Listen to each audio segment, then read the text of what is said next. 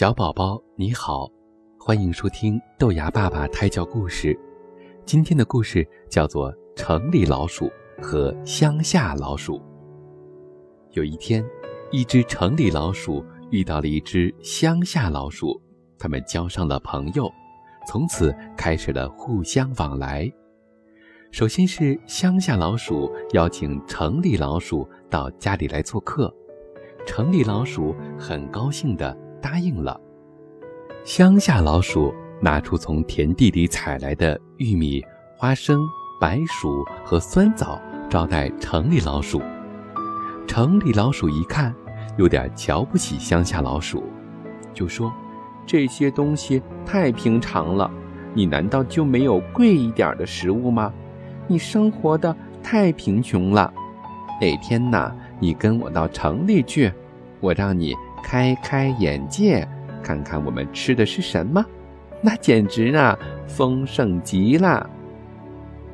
乡下老鼠非常羡慕地望着城里老鼠，心中十分盼望早一天到城里去做客。这一天呢，乡下老鼠就进了城，到了城里老鼠家，怎么回事啊？餐桌上什么东西都没有啊？城里老鼠看出乡下老鼠心里的疑问，就告诉他：“吃的东西呀，到晚上就会有的。”夜晚很快到来了，乡下老鼠跟着城里老鼠悄悄溜进了主人的厨房。哇，这里的食物真多呀！各种蔬菜、水果、面包、香肠、奶酪、黄油。看得乡下老鼠和城里老鼠的口水都流出来了，他们不客气地吃了起来。正吃得开心，突然听到了脚步声，不好，主人来了，快跑！城里老鼠一把抓住乡下老鼠，钻回了洞里。